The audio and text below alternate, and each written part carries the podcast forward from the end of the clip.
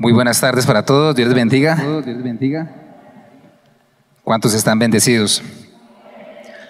Amén. Vamos a compartir nuestra palabra de la ofrenda.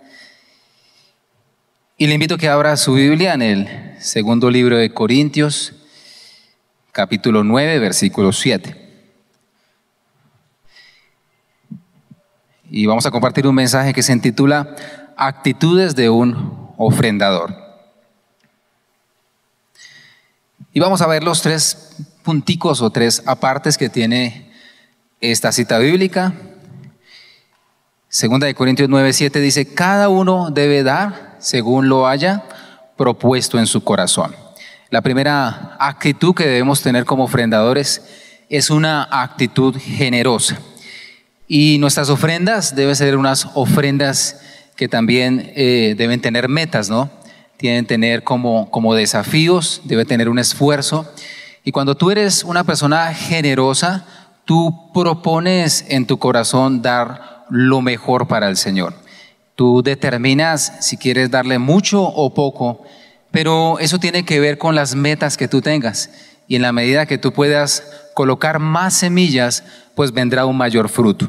Anhelamos cosechas más grandes, debemos colocar una mayor cantidad de, de semillas. Y por eso un ofrendador debe caracterizarse porque sea generoso. Amén. Lo segundo, la siguiente parte del versículo dice, y no debe dar con tristeza ni por necesidad. La actitud del ofrendador aquí es una actitud de fe. Nuestra anhelo por darle o sembrar al Señor no debe ser algo que esté combinado con, con el canje o como, con, como el que tiene el pensamiento de los casinos, ¿no? Intenta colocar un dinero a ver cuánto se puede ganar, sino que nosotros debemos dar de corazón, dar con fe, con la certeza de que Dios va a multiplicar esa semilla y también con la seguridad de que todo lo que sembramos en Dios siempre dará un resultado. No sintiendo como la tristeza del pensamiento de que perdiste algo, sino que damos es para el Señor. Y lo tercero dice, porque Dios ama a quien da con alegría. Esta es la actitud donde tú, aparte de alegría, que ya la entendemos, es que tú disfrutas el sembrar en la, en la casa de Dios. Cuando tú entras en la dimensión de que anhelas darle más a Dios, cuando te preocupa que no has dado tu siembra o has demorado de pronto tu diezmo porque no pudiste asistir eh, en algún momento, entonces tú tienes ese anhelo por sembrar en Dios y tú disfrutas eh, expandir el reino de Dios a través de tus semillas. Y está, en esta actitud es importante que tú sientas que quitas cualquier indicio de tacañería, de avaricia, porque cuando tú siembras con alegría o bendices a la iglesia o bendices a alguien más, tú disfrutas eso y sabes que Dios ama al dador alegre. La Biblia dice más bienaventurados dar que recibir. Amén. Así que les invito a que eh, tomes ofrenda. Los que necesitan un sobre de diezmo pueden alzar su mano o el servicio de datáfano. Aquellos eh, hermanos que nos ven por las red online también pueden encontrar en pantalla los, las cuentas donde pueden hacer sus transferencias. Aquí en la iglesia también pueden traer su semilla y que todos podamos darle al Señor con la mejor actitud. Le invito a que se ponga en pie, vamos a, a orar por nuestra ofrenda.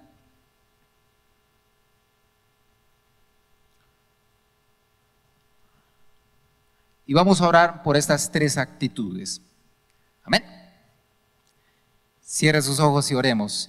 Dios mío, gracias por esta hermosa tarde que tú nos has regalado, por nuestra iglesia, y porque sabemos que es una gran bendición sembrar en tu casa. Y dile, Señor, hoy tomo mi semilla y la presento delante tuyo con alegría. Y vas a orar y vas a decirle, Señor, hoy quiero tener estas actitudes para ofrendar en tu casa. Quiero tener una actitud generosa, que cada vez que siembro, Señor, esas semillas bendicen la iglesia pero también que propongo en mi corazón cada vez dar mucho más para ti, Señor. Dile Dios, ayúdame a tener ofrendas esforzadas, ofrendas extraordinarias, ofrendas que van más allá aún de lo que tú puedes y tú dices, no, es porque es para el Señor y creo que puedo esforzarme mucho más para Él. que tú puedas tener hoy una actitud de fe y que cada semilla que presentes ante Dios, tú tengas la certeza de que esas semillas no se van a perder, sino que van a dar un fruto sobreabundante. Dile, Señor, dame esa actitud de fe, la seguridad de que ocurrirán milagros, se abrirán puertas, vendrán bendiciones, que tú le digas, Señor, hoy siembro con fe. Si tú estás dando tu diezmo creyendo de que el Señor abrirá las ventanas de los cielos y te bendecirá hasta que sobreabunde. Que tú das con fe una ofrenda y muy seguramente el Señor dice voy a, a derramar bendición sobre tu vida el Señor abre puertas. Cuando tú pactas y tú crees que estás haciendo algo extraordinario, también la mano de Dios se mueve a tu favor. Dile, Señor, ayúdame a tener la fe en estas semillas y seguridad de que tú harás el milagro. Confía en el Señor. Cuando tú lo haces, tú estás confiando en Él. Dile, Señor, ayúdame a tener esa actitud de alegría, de poder disfrutar cada vez que siembro, anhelar el dar, anhelar sembrar que para ti se vuelva algo normal, algo cotidiano, el estar repartiendo, el estar bendiciendo, el estar entregando de lo que Dios te da y que tú puedas sentir el gozo que es dar aún por encima del recibir algo o esperar que te den. Señores, bendecimos estas semillas y te damos gracias en el nombre de Jesús. Diga fuertemente amén. Puede tomar su lugar mientras toma su ofrenda. Sé que es tu fidelidad que lleva mi vida más allá de lo que puedo imaginar.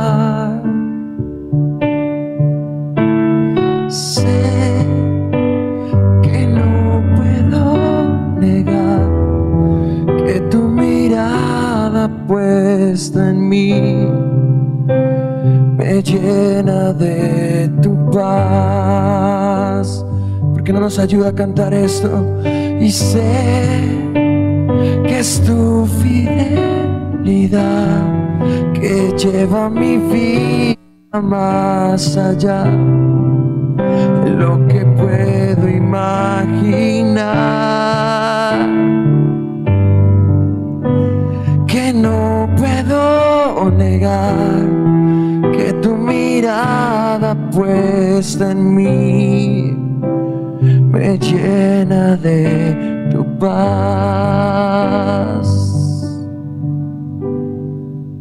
A si hay algún lugar de la iglesia donde no hayan recogido, por favor puedan levantar su mano aquí al lado de, de- del sonido. Si alguien más falta, pueda levantar su mano. Que en la parte de atrás. Ok, Dios les bendiga. Tienen fuerte aplauso al Señor.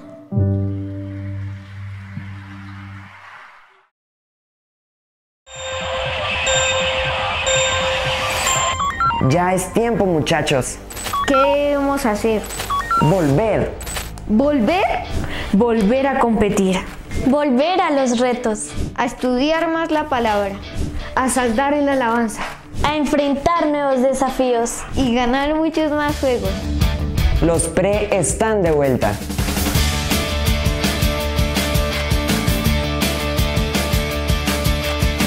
Si tienes entre 9 y 13 años, Te esperamos este próximo sábado, 10 de abril. a las 3 de la tarde en nuestra iglesia.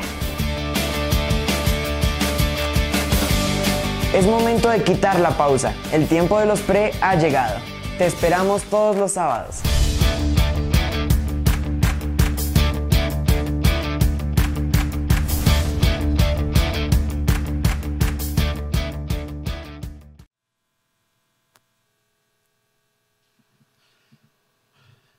Muy buenas tardes para todos. Bueno, vamos a, orar. Le invito a que incline su rostro. Eh, prendamos esa lucecita por allá atrás. Muy bien. Eh, estamos celebrando Semana Santa, entonces nada que tenga que ver con las tinieblas. ¿Cierto? Bueno, un saludo también especial para todos aquellas personas que nos ven a través de nuestras redes sociales y que siempre le pedimos también a Dios que estos mensajes puedan llegar a muchas personas que a veces pueden entrar y mirar estas palabras, algunas veces por casualidad, otras veces por recomendación, pero que estas palabras pueda hacer que transformen, que cambien nuestra vida y que podamos entender cuál fue el verdadero motivo de que el Señor Jesús fuera a la cruz del Calvario. Vamos a cerrar nuestros ojos, incline su rostro ahí, Señor, te damos gracias por esta bendición tan grande que tenemos en esta tarde de poder recibir una palabra tuya. Sabemos que este es un tiempo de reflexión. Es un tiempo también que tú nos has permitido tener para compartir en familia, para poder estar en casa. Algunas personas toman estos tiempos también para descansar fuera de la ciudad, pero aún así en ese descanso debemos de tener tiempos apartados para orar, para meditar, para tener claridad de lo que el Señor ha hecho en cada uno de nosotros y cuál ha sido ese propósito de entregar su vida por ti y por mí. Espíritu Santo, como siempre, te pedimos ven a este lugar. Espíritu Santo, toma ahora mismo el control de nuestras vidas. Llénanos de ti a través de tu palabra. Te lo pedimos en el nombre del Señor Jesucristo. Amén y amén. Démosle un fuerte aplauso al Señor Jesús, por favor.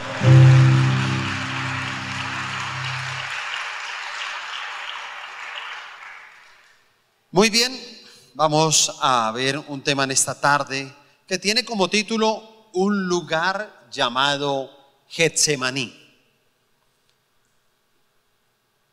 Y bueno, la verdad, creo que uno de los lugares donde uno puede sentir de verdad el amor, donde uno puede sentir de pronto cómo, cómo el Señor lo lleva a uno como a, restaurarlo, yo creo que es ese famoso lugar del Getsemaní. ¿Sabe? Eh, es un lugar también conocido como el lugar del sufrimiento del alma. Pero también esa palabra Getsemaní nos habla o representa lo que es un molino de aceite. ¿Por qué? Porque eh, está ubicado exactamente al frente de la ciudad de Jerusalén. Y les he motivado a todos ustedes que el viaje de nuestra vida debe ser a dónde? ¿Cierto? A Tierra Santa. Pero sobre todo a qué ciudad? A Jerusalén. ¿Sí o no? A Jerusalén. Porque todo lo que sucede allá es algo maravilloso. Pero una de las eh, tal vez primeras sensaciones que tuvimos, eh, el pastor César Castellanos pues nos eh, fuimos con todo este grupo de pastores de todo el mundo que tuvimos ese privilegio de poder estar en ese lugar con él. Y entonces simplemente eh, comenzamos a, a repartirnos en ese monte de los olivos. Y efectivamente, pues hasta hoy en día tú ves lleno de olivos ese lugar. Y entonces todos los pastores nos hacíamos, algunos se hacían de a dos parejas, de a tres parejas, y comenzamos en un tiempo de oración. Y en ese tiempo de oración, la verdad, uno comienza a experimentar eso. Comienza uno a transportarse hasta ese momento donde el Señor Jesús estuvo ahí en el Getsemaní. Y cuando, cuando uno habla de, del molino de aceite, es simplemente porque pues del olivo viene precisamente eh, lo que hoy en día nosotros decimos el aceite de qué? De olivo, ¿sí o no? Y entonces el aceite lo extraen precisamente de estas pepitas y lo que hacen es que las exprimen, las machacan, ¿cierto? Y esta es una representación de lo que Dios Padre hizo con el Señor Jesús. Él lo procesó, lo machacó, exprimió a Jesús para que saliera ese aceite nuevo para nosotros los creyentes. Así que vamos a ver un texto de la Biblia que está ahí en Marcos capítulo 14. Mire su Biblia, Marcos capítulo 14.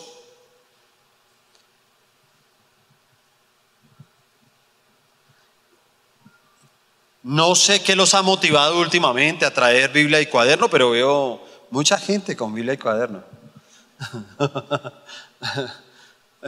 qué bueno, ¿no? Volver al primer amor. Dice versículo 32. Vinieron pues a un lugar que se llamaba Getsemaní y dijo a sus discípulos, sentaos aquí entre tanto que yo oro. Y tomó consigo a Pedro, a Jacobo y a Juan y comenzó a entristecerse y angustiarse. Y les dijo, mi alma está muy triste hasta la muerte, quedaos aquí velad. Yéndose un poco adelante, se postró en tierra y oró que si fuese posible, pasase de él aquella hora. Y decía, Abba Padre, todas las cosas son posibles para ti. Aparta de mí esta copa, mas no lo que yo quiero, sino lo que tú. Vino luego y los halló durmiendo y dijo a Pedro, Simón, ¿duermes? ¿No has podido velar una hora? Velad y orad, para que no entréis en tentación. El espíritu a la verdad está dispuesto, pero la carne es débil. Otra vez fue y oró, diciendo las mismas palabras. Al volver otra vez los halló durmiendo, porque los ojos de ellos estaban cargados de sueño y no sabían qué responderle. Vino la tercera vez y les dijo, dormid ya y descansad. Basta, la hora ha venido, he aquí el Hijo del Hombre es entregado en manos de los pecadores. Levantaos, vamos, he aquí, se acerca el que me entrega. Amén. Bueno, eh, en algunas eh, ocasiones los, los creyentes hemos tenido pensamientos, ¿no? Y digo hemos tenido porque yo realmente cuando comencé a conocer toda la revelación de la cruz, yo estaba convencido que cuando Jesús dijo en la cruz del Calvario, consumado es, y murió, era el momento en que había obtenido la victoria en contra de Satanás y en contra del pecado. Pero realmente el momento donde se conquistó el pecado y donde se derrotó a Satanás fue precisamente en el Getsemaní. Por eso hay que conocer muy bien lo que Jesús experimentó en el Getsemaní. Y acuérdese que cada uno de nosotros somos unos Cristos pequeños, por eso nos hacemos llamar cristianos, ¿cierto? Cristiano el significado dice Cristos pequeños. Así que nosotros debemos de seguir su ejemplo debemos de seguir su camino, debemos de seguir sus pisadas. Y todo lo que Él dejó acá es para que precisamente nosotros le conociéramos, pero al igual que Él, nosotros también pasáramos por los mismos lugares, incluyendo el lugar del Getsemaní. Voy a mostrarle tres cosas fundamentales que experimentó el Señor Jesús en, el Getsemaní y que indudablemente nosotros también tendremos que pasar por ese lugar. Número uno, en el Getsemaní Jesús experimentó la agonía. Dice el versículo 33 y 34. Y tomó consigo a Pedro, a Jacobo y a Juan y comenzó a entristecerse y angustiarse. Y les dijo, mi alma está muy triste hasta la muerte, quedaos aquí y velad. El Getsemaní fue un lugar donde Jesús por primera vez, escúchame, por primera vez sintió una angustia y una tristeza muy grande. Inclusive hay, hay un texto que nos puede ayudar, es un versículo, Lucas 22, 44, escríbalo solamente ahí, permítame, yo se lo leo. Dice, Lucas 22, 44, y estando en agonía, oraba más intensamente, era su sudor como grandes gotas de sangre que caían hasta la tierra. ¿Sabe? Fue, fue tan intensa, ¿sí? Porque, eh, ¿cuántos han visto la película La Pasión de Cristo? Bueno, creo que casi todos. Si no la ha visto, la gran mayoría veo que la vieron. Pero si usted no ha visto esa película, yo le invito a que la vea. Realmente me impacta esa película, ¿sí? Porque yo me he visto muchas películas, ¿no? Hoy en día veo que, bueno, hasta eso cambia, ¿no?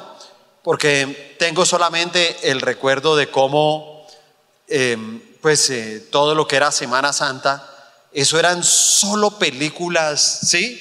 Digámoslo de cierta manera, religiosas, ¿cierto? Pero, pues, cada vez es como menos. Pero de todas las que vi realmente la pasión de Cristo, esa película eh, producida, dirigida por Mel Gibson, es una película que yo siempre he pensado en eso. digo, mira, no, no sé qué pase con este hombre. Muchas personas dicen que él se convirtió. ¿Sí? Nunca lo ha dicho públicamente. Pero si no se convirtió, puedo entender que tiene que haber tenido personas a su lado que le hayan enseñado, ¿sí? Le hayan enseñado muy bien. Lo que pasa es que lo, lo que él pudo proyectar es algo que aquellos que somos espirituales inmediatamente nos conectamos. Yo, yo no sé si usted, pero a, a mí esa película, sí, yo veo muchas películas, pero con el tiempo se me olvidan. Se me olvidan. Por eso a veces me da por repetir películas, porque ya se me olvidaron. Sí, a veces mis hijos dicen, papi, esa ya no la habías visto, sí, pero yo no me acuerdo. Entonces, pues eso es bueno, ¿sí o no? También porque puedo ver muchas películas.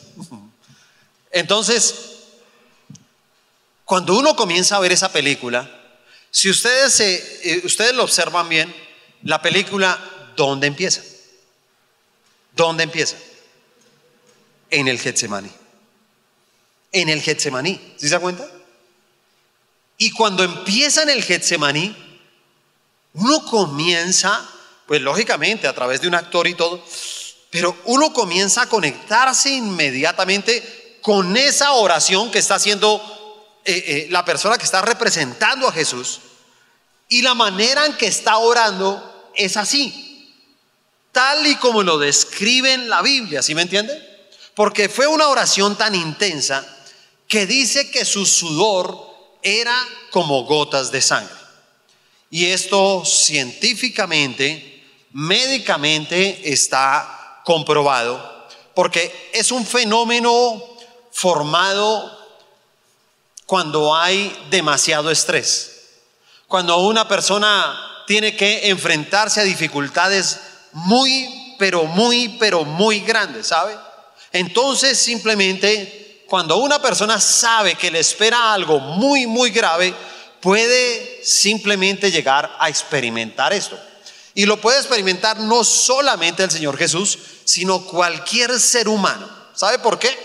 Porque simplemente la presión arterial es tan grande lo que se forma la angustia que hay una ruptura de los vasos capilares y comienzan a mezclarse con las glándulas sudoríparas.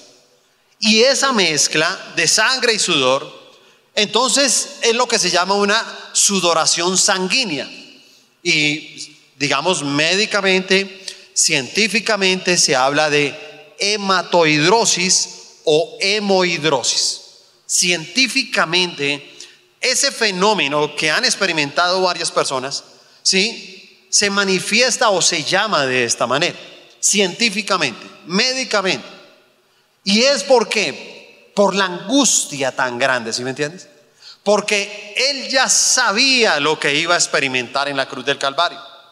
Y entonces, claro, uno ve que en ese momento empezó la verdadera, la verdadera pelea del Señor Jesús con todo el poder de las tinieblas.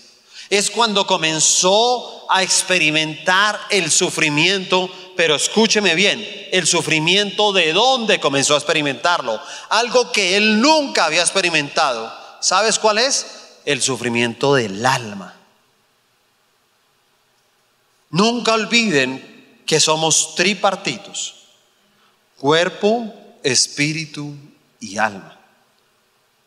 Y el alma siempre va a guardar, mire, los más bellos recuerdos y alegrías que usted tenga, pero en el alma también quedan almacenadas las grandes tristezas y los dolores más profundos que le hayan causado a su vida. En el alma, no es en el cuerpo. A ti alguien pudo haberte lastimado el cuerpo, pudo haberte dejado una cicatriz. Y voy a decirte algo, así tengas que ver la cicatriz todos los días, nunca eso va a producir un dolor tan grande como los dolores del alma. Por eso hay personas que dicen, mira, a mí no me dolió, no me dolieron tus golpes, a mí me dolieron tus palabras, a mí me dolieron tus actos. Me dolió y tengo ahí guardado la manera en que me mirabas, la manera en que te dirigías a mí. Porque ahí en el alma están guardados los abusos sexuales. En el alma están guardados los fracasos, las infidelidades, los dolores más profundos que puede llegar a sentir un ser humano están guardados precisamente en el alma. Y por eso él dice que lo que más tenía angustia era en su alma. Por primera vez Jesús experimentó los sufrimientos del alma. Ese fue el dolor, escúcheme, de su alma. Los físicos, los corporales, los vino a experimentar en dónde? En la cruz. ¿Sí te das cuenta? En la cruz no tuvo dolores del alma. No, fue en el Getsemaní, en ese lugar. Y simplemente su agonía vino al alma porque fue en el Getsemaní, fue cuando él comenzó a sentir todo el peso de los pecados de la humanidad.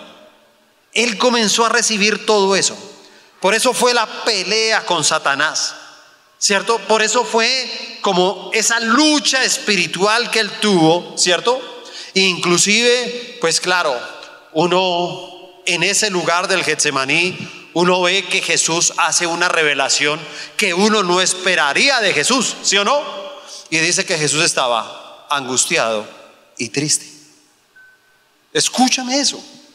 Jesús estaba angustiado y triste. Nunca uno pensaría que eso saliera del Salvador. Nunca pensaría uno que del Hijo de Dios salieran palabras como esas. Pero indudablemente aquí Él estaba enfrentando el carácter de lo que era Dios convertido simplemente en un ser humano. Y esta revelación de la angustia tal vez a nosotros nos puede parecer extraña. ¿Por qué? Porque la mayoría de, de, héroes casi siempre enfrentan la, la historia de una manera diferente, ¿sí o no? Entonces, por eso son como héroes, ¿no? Porque los héroes parece que no experimentaron el dolor, ¿cierto? Entonces los héroes pasan allá, listo, a este lo vamos a fusilar y decían, no importa, quíteme en la vida. Y ¡pum! le disparaban. Y no derramaban ni una lágrima, ¿no? Y dice, no, ese es un héroe, ese es un valiente. Pero aquí no teníamos a Jesús de esa manera. Jesús estaba derramando su corazón. Jesús estaba en una angustia muy grande, ¿sabe? Pero escúchame, muy grande. Y estaba triste. Y esa es la imagen que nosotros tenemos que comenzar a tener en estos tiempos para recordar lo que Él hizo en la cruz del Calvario. Es tener una imagen clara de ese Jesús ahí, en esa angustia, en ese dolor. Por eso digo yo, mira, a mí de las cosas que más me gusta de esa película es el comienzo. El comienzo es maravilloso. Esa voz que comienza a escucharse allá en el fondo. Esa oscuridad del monte Getsemaní. Ese Jesús ahí, ¿sí me entiende? Postrado, orando, hablando con su Padre, ¿sí? Un Jesús que tenía que enfrentarse a una, a, una entrega, a una muerte cruel e injusta, ¿sí me entiende? Totalmente injusta porque no había hecho absolutamente nada para merecerlo. Un Jesús que sufre porque es hombre. Un Jesús que sufre porque es siervo. Pero también un Jesús que acepta que el ministerio que Dios le da en el mundo no es aquel que nos lleva a todos nosotros a evitar el sufrimiento. ¿Escuchó eso? Porque es muy importante. No quiero que te equivoques con tu llamado. No quiero que te equivoques con, con tu motivación para acercarte a Dios. Porque hay personas que se quieren acercar a Dios para evitar el sufrimiento. ¿Sí se da cuenta? No es que estoy sufriendo, me voy a acercar a Dios. Y escúchame, ese fue el ministerio que Dios depositó en Jesús, ¿sí te das cuenta? Y le dijo, ok, eres un hombre, eres un siervo, y como tal, tu ministerio también ha sido llamado a que puedas tener que pasar por ese momento de dolor, por ese momento de dolor. Porque a veces nosotros decimos, no, mira, ser cristiano es no sentir dolor, no tener problemas, no tener pérdidas, ¿cierto? No pasar por el desierto, no pasar por la oscuridad, pero el momento en que Jesús lloró en el Getsemaní era un momento de oscuridad, un momento de dolor, un momento de angustia. Lo segundo que experimentó el Señor Jesús en el Getsemaní es en el Getsemaní Jesús obedeció. Jesús obedeció. Versículo 36 dice, y decía, Abba Padre, todas las cosas son posibles para ti, aparta de mí esta copa, mas no lo que yo quiero, sino lo que tú. ¿Sabe? Fue en el Getsemaní donde Jesús sacrificó sus emociones. A veces siempre decimos, lleva todo a la cruz, ¿cierto? Lleva la cruz, lleva la cruz. Voy a decirte, no. Muchas veces tenemos que pasar primero por el lugar del Getsemaní. Porque ahí en el Getsemaní, ahí en ese lugar, es que definitivamente Jesús llegó y dijo, ok, aquí voy a crucificar mis emociones. Aquí voy a crucificar y voy a entregar mi yo. Aquí voy a entregar mis pretensiones personales. Fue en ese momento en que él dejó de ser él mismo por ser lo que Dios quiso de él. Y eso es muy importante. Porque sabe que hay personas que no han pasado por el Getsemaní. Hay personas que no han dejado su yo. Hay personas que no han dejado sus pretensiones personales. Hay personas que simplemente les ha costado dejar, llevar a ese lugar del Getsemaní sus emociones. Y decir, voy a dejar lo que yo siento, voy a dejar lo que yo quiero, por simplemente ser lo que Dios quiera que yo sea. Eso fue lo que él hizo en ese lugar. Obedeció. Y sabe, uno por eso puede ver, miren, aún eh, el Señor Jesús tuvo un choque muy grande con todos aquellos que tal vez, ¿sí? Y hasta hoy en día son los estudiosos, ¿sí? De, de toda la ley de Dios. Porque Jesús fue el único personaje en la historia de Israel que llamó a Dios Padre. ¿Sabe? Yo, yo a veces escucho personas que dicen, a mí me parece una falta de respeto cuando hay personas que le dicen a Dios, ay, mi papá, mi papito. A mí me parece una falta de respeto. A mí no. A mí no. No, nunca. Al contrario, yo creo que uno debe sentir la paternidad de Dios. Uno tiene que tener un tiempo para hablar con papá Dios, así, papá Dios. Y eso fue lo que hizo precisamente el Señor Jesús, ¿cierto? La palabra Abba, ¿cierto? Cuando él decía Abba, es, un, es una expresión del lenguaje arameo. Y era la manera que utilizaban los niños pequeños cuando querían dirigirse a su padre. Entonces en el arameo siempre que iban a llamar a su padre era Abba, Abba. ¿Sí? Y esa fue la expresión que utilizó Jesús. Jesús pudo entender en ese lugar. Y llegó y dijo, ¿sabes qué? Tú eres mi padre. ¿Sabe qué quiere decir eso? Él pudo reconocer la autoridad de su padre sobre su vida. Él pudo reconocer que él era el hijo y el padre era quien tenía la autoridad. Así él también sea Dios. Pero él podía saber y establecer muy bien cómo eran cada uno de los niveles donde estaban. Y él decía, ok, nunca estaré por encima de mi padre. ¿Sabe qué ha pasado con muchas personas que no pueden recibir la autoridad de Dios? Que rechazan la autoridad de Dios. Por lo tanto, el que rechaza la autoridad de Dios se le dificulta abandonar el pecado. Se le dificulta. Tiene muchas dificultades para enfrentar, para confrontar y para dejar un pecado que ha tenido. Pero ¿sabes por qué? Le cuesta obedecer porque no ha recibido realmente a Dios. Porque no ha sido perdonado por papá Dios. No ha sido adoptado por Él. Y por eso en ese lugar Él podía ver a un Jesús, a ese hombre con una relación especial con Dios que se enfrentaba a la copa amarga. ¿Sí se da cuenta? Porque habla de la copa. Pasa de mí esta copa. Y a veces las personas no entienden qué es eso. Porque la copa no es otra cosa que el destino de Dios le tenía deparado a él para el futuro. Esa era la copa. Él decía, Señor, yo ya sé la copa. Yo ya sé lo que tú has preparado para mí. Pero por favor, yo te pido, pasa, quita de mí esa copa pero que no se haga como yo, sino como tú. Él estaba obedeciendo lo que le dijera su padre. Y hay personas a veces que no quieren morir, a veces no quieren recibir la copa. Tú debes de entender que todos los que estamos aquí tenemos una copa, tenemos un destino. Tenemos que ir al destino de Dios. No es tu propio destino.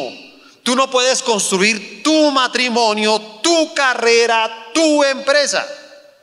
Tú debes poner tu vida en la copa, en el destino. Óyeme, este hombre y esta mujer están en el destino de Dios. Esta empresa está en el destino de Dios.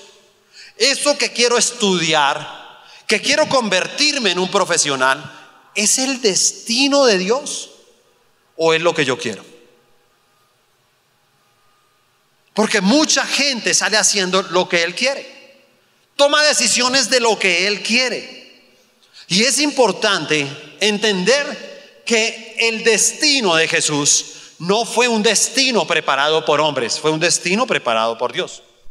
Ese momento del Getsemaní, por eso les digo que el momento del Getsemaní es algo muy importante, porque el momento del Getsemaní es cuando precisamente se quebranta se rompe la maldición sobre la humanidad por el pecado de la rebeldía.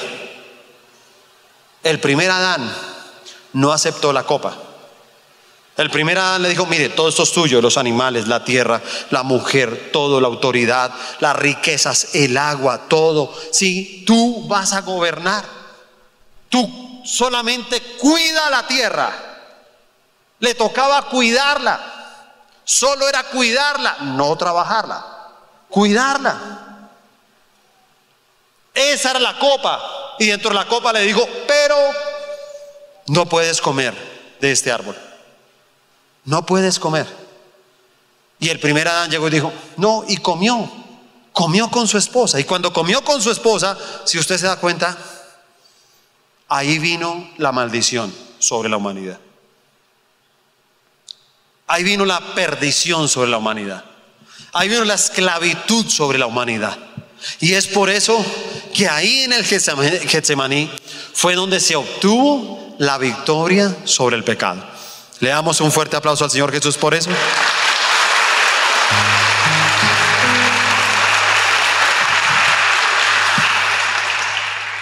Y lo tercero, en el Getsemaní Jesús encontró fortaleza en la oración.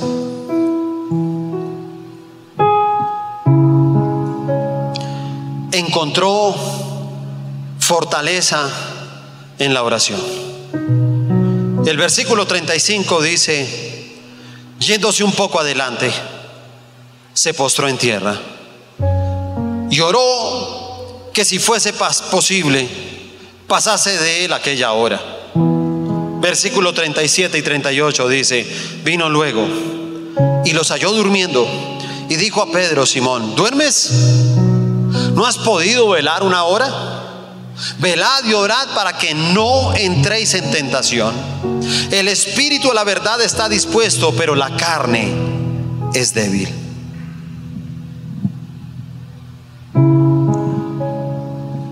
El Getsemaní, el lugar del Getsemaní, es donde tal vez las personas más cercanas no te pueden ayudar. Es el lugar que al igual como los discípulos, alguien puede orar por ti un tiempo, pero después esa persona te deja solo y vas a tener que continuar tú solo en oración. Getsemaní es el lugar donde tus oraciones no han sido respondidas como tú quisieras. ¿Usted no cree que Jesús cuando oró cuando él le pidió a su padre que quería él, no ir a la cruz. Y él dijo, mira, padre, por favor, pasa de mí esta copa. Quita ese destino, no, no quiero ese destino. Por favor, yo te lo pido. Y si te das cuenta, la respuesta de la oración no fue como él quería. No creas que haya ausencia de Dios cuando tus oraciones toman otro camino. Yo pensé que en algún momento, inclusive mi misma oración no servía, hasta que yo entendí eso en el Getsemaní. Yo lo entendí. Que puedo ser pastor y puedo orar por alguien que está enfermo, pero si Dios quiere llevárselo, se lo va a llevar. Yo lo entendí. Dios no tiene que hacer lo que mi oración diga. Y precisamente una persona de oración es una persona que aprende a conocer la voluntad de Dios.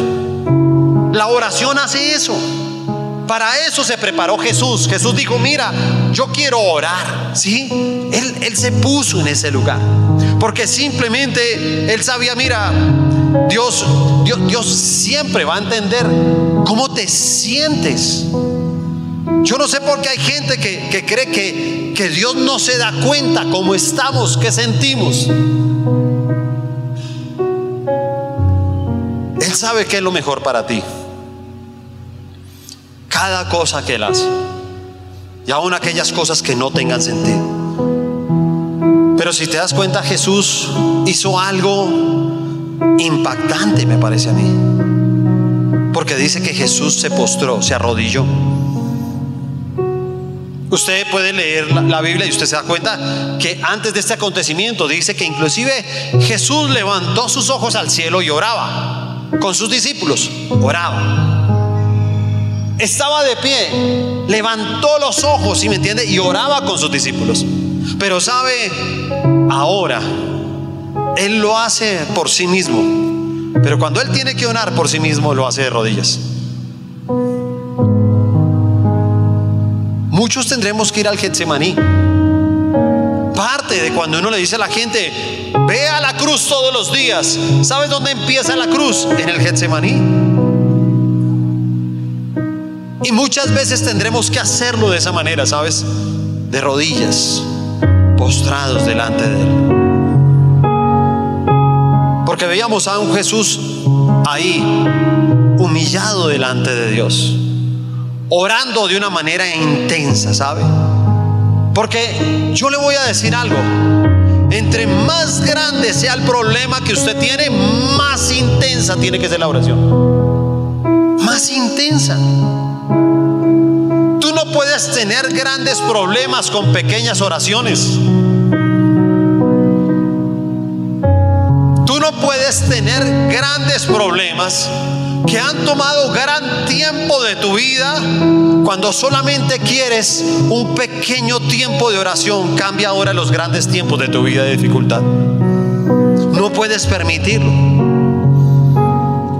Pero también voy a decirles algo. Su oración en el Getsemaní fue lo que lo sostuvo a lo largo de todos los acontecimientos hasta llegar a la, a la muerte en la cruz. Sabes, cada golpe que le dieron, cada insulto, cada vez que lo escupieron, lo maltrataron, se burlaron, le gritaron. Cada una de esas cosas no hubo tiempo para orar. No había tiempo para fortalecerse. Sabes, hay cosas que suceden en tu vida que no te dan tiempo de fortalecerte. Hay gente que cuando vienen cosas, dificultades a su vida, viene adversidad y los toma sin ser personas de oración, los destruye, los deja débiles.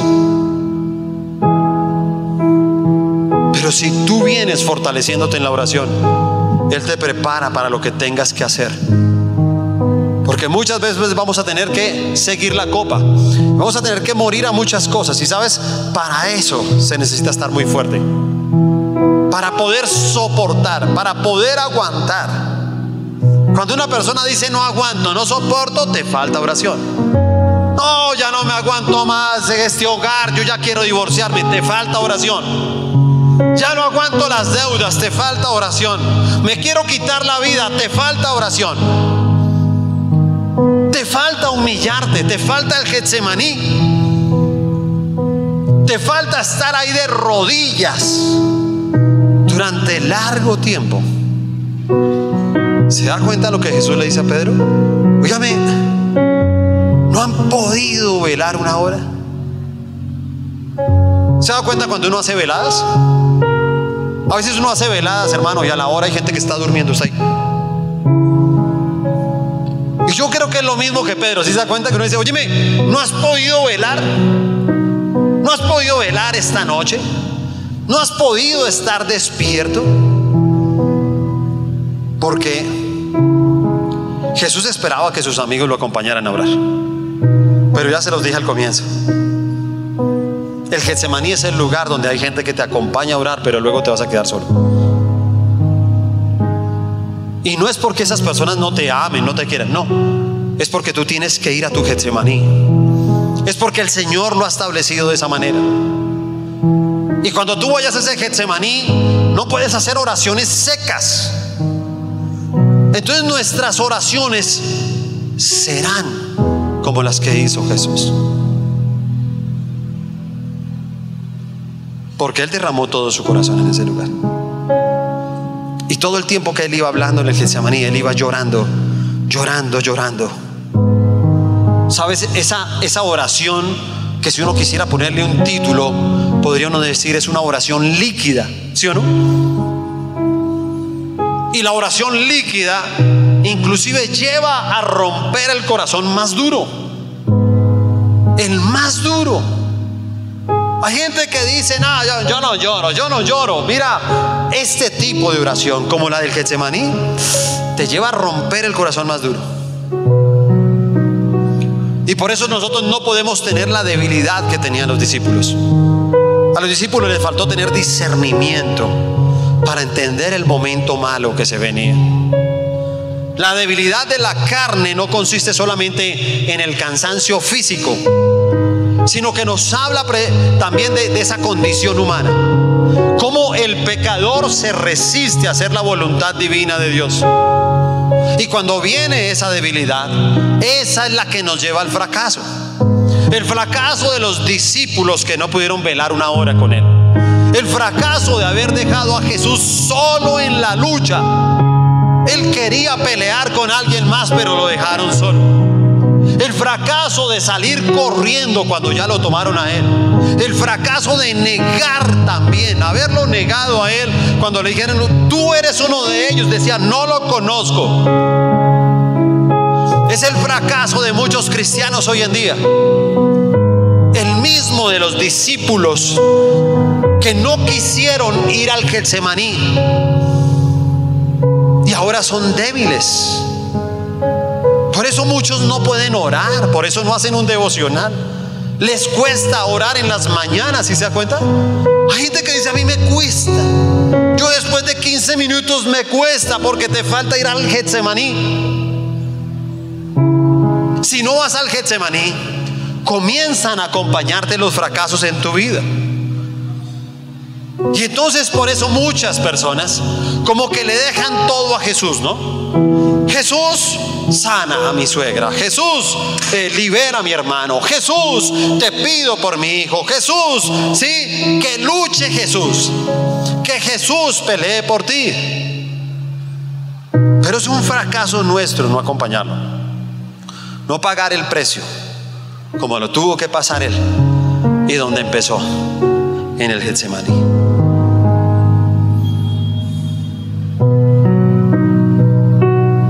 Cuando la gente no ha ido al Getsemaní, hermano, puede salir corriendo de una iglesia. Puede abandonar a Dios.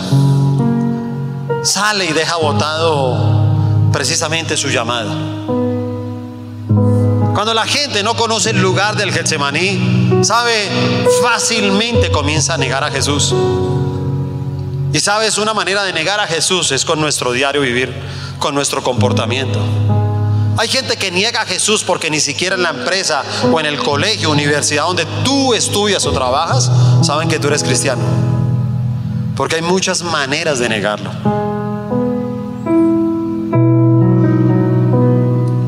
Qué bueno entender lo que pasó en el Getsemaní. Y hoy, hoy todos nosotros tenemos que ir al Getsemaní. Hoy tenemos que tener este tiempo para ir al Getsemaní.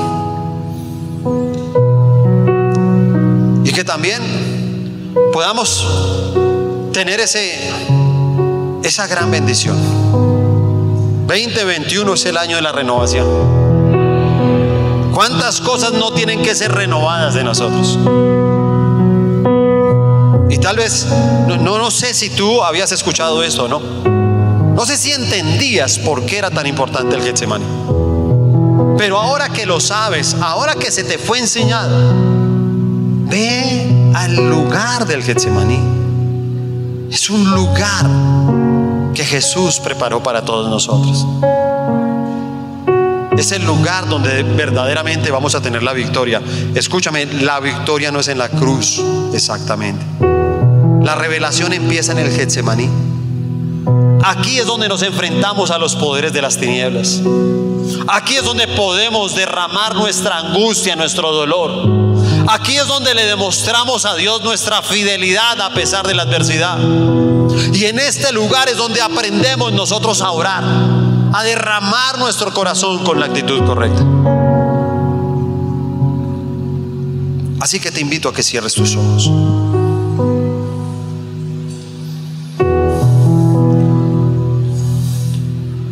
Cierra tus ojos. Porque tal vez el Getsemaní también es el lugar donde nosotros hemos abandonado a Jesús. El Getsemaní es el lugar donde tú y yo de pronto le hemos fallado. Donde lo hemos dejado solo. Donde hemos pensado que tenemos a un Cristo que tiene que luchar solo contra el pecado.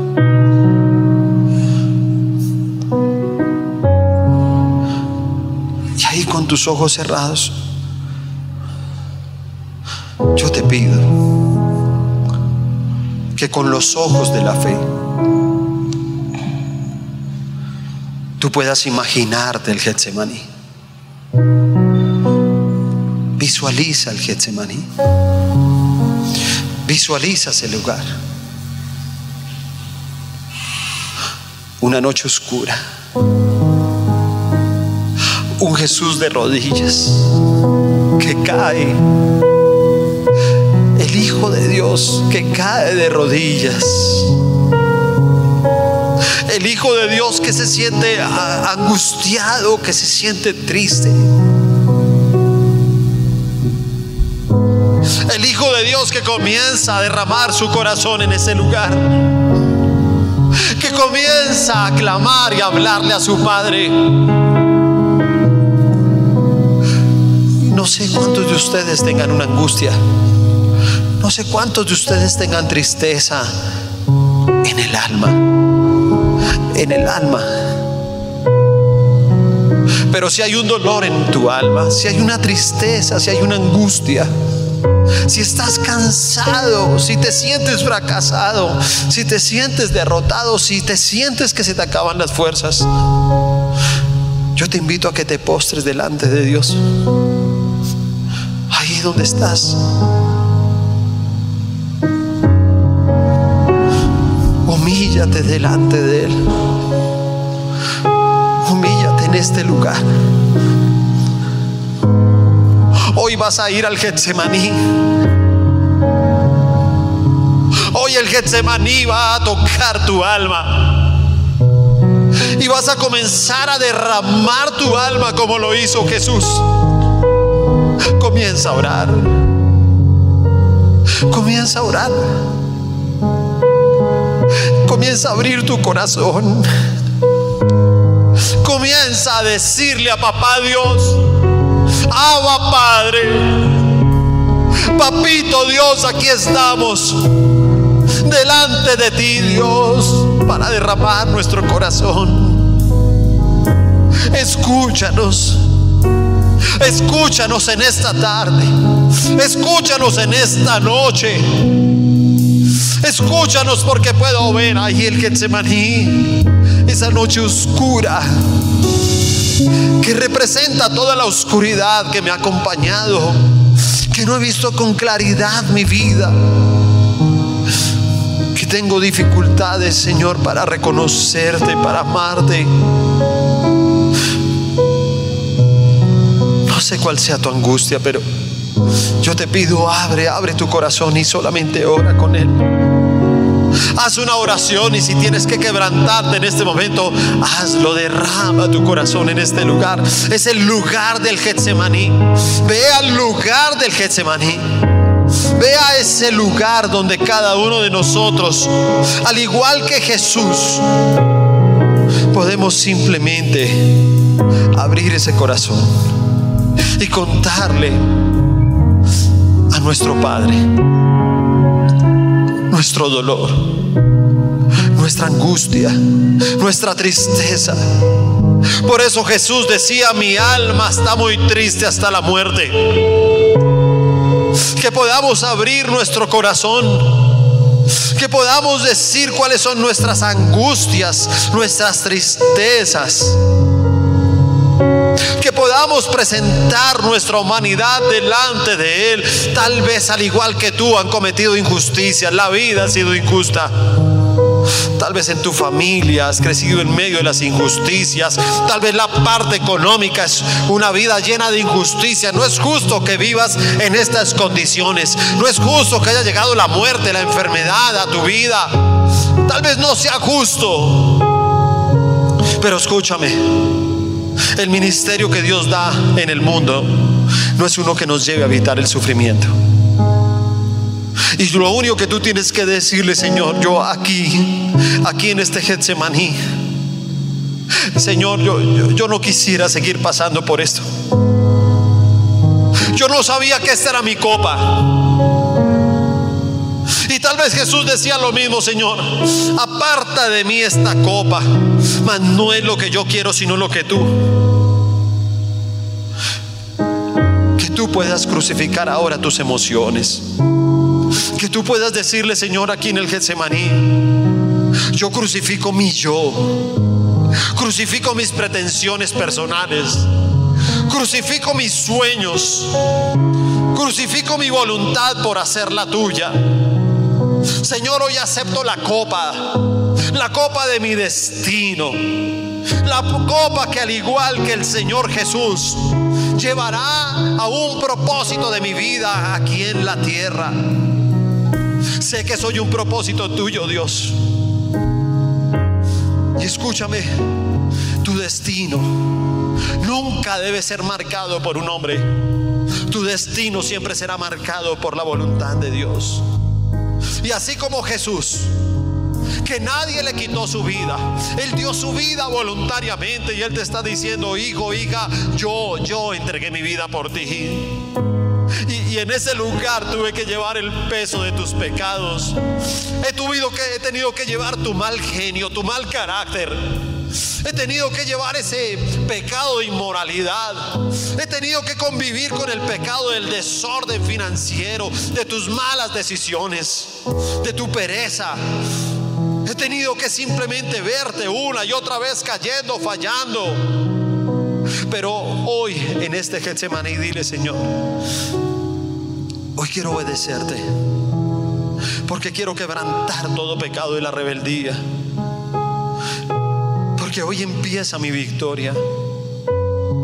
En el Getsemaní empieza nuestra victoria. Victoria sobre el pecado.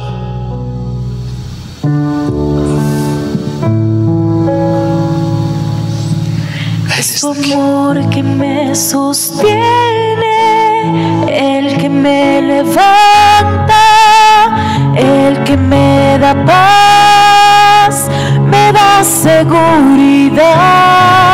Es tu amor que me sostiene, el que me levanta, el que me da paz, me da seguridad y de lo que vendrá. Tú tienes el control, nunca pierdes el control.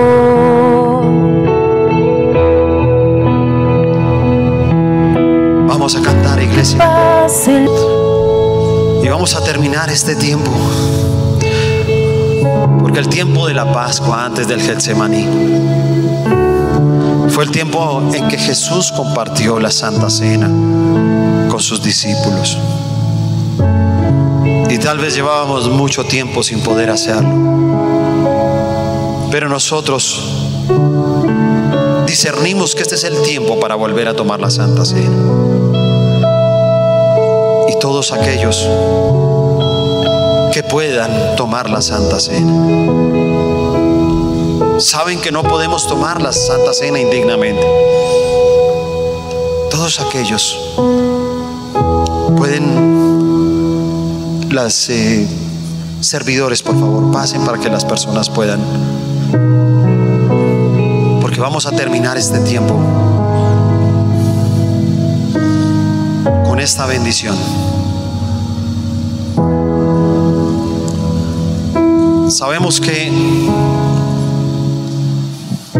el vino representa la sangre de Jesús y el pan representa su cuerpo. Y esta es una señal más de cómo la sangre es aquella que brotó primero de su alma. ¿Sabes? Del dolor del alma fue lo que vino la sangre a través del sudor. Las otras no. Todos los otros derramamientos fueron causados por un dolor físico en su cuerpo. Pero este no. Esta es la sangre que salió de su alma. La sangre que salió del interior. La sangre que salió de su dolor. Así que Señor, hoy te damos gracias. Y hoy consagramos este vino y este pan para ti, Señor. Sabemos que es solamente una representación del cuerpo y la sangre del Señor Jesucristo. Gracias, Señor Jesús. Gracias por haber vencido el pecado, por haberlo llevado sobre ti, por haber pagado un precio y convertirte en ese sacrificio vivo para que todos nosotros conociéramos experimentáramos y fuéramos al Getsemaní. Puedes consumir tu pan y tu vino. Hay poder, hay poder en tu sangre, Jesús. Las cadenas rotas son y la enfermedad llegó. Hay poder, hay poder. Levanta tus manos al cielo y dile, Señor, gracias. Gracias por este tiempo, Dios. Gracias porque hoy en este lugar hemos obtenido la victoria. Te amamos, te bendecimos, Señor. A ti, Señor, siempre sea toda la gloria. A ti, Señor, siempre sea toda la honra por los siglos de los siglos. Amén y amén. Dios les bendiga.